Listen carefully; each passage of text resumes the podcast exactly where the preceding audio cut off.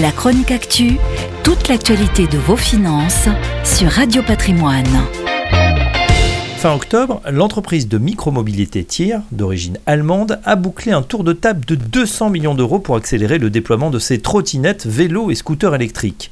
Début novembre, c'était au tour de l'américain Lime de lever plus de 500 millions de dollars pour renouveler sa flotte. La preuve que le secteur jadis florissant de ces micro-déplacements urbains en free floating, c'est-à-dire sans borne d'attache, comme sur les Vélib par exemple, est à nouveau en plein essor. Pendant la crise sanitaire, certains ont jeté l'éponge ou réduit considérablement la voilure.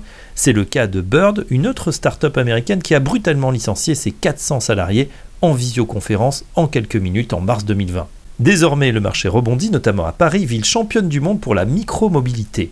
Lime est ainsi passé de 350 000 trajets en janvier à plus d'un million par mois depuis le mois d'octobre.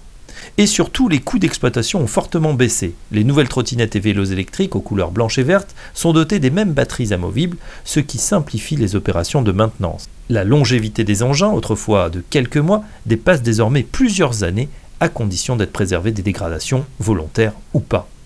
Lime, qui avait retiré ses engins de Marseille, y revient timidement et se déploie dans de nouvelles villes telles que Bordeaux ou Le Havre. En revanche, les tests sur les scooters électriques menés à Washington ou Paris ne semblent pas concluants. Mais une chose est certaine, dans le monde entier, l'heure est à la réduction drastique des voitures en centre-ville. Ces flottes de micromobilité très appréciées des touristes et des riverains offrent une alternative au tout auto et au transport en commun. La chronique actu, toute l'actualité de vos finances sur Radio Patrimoine.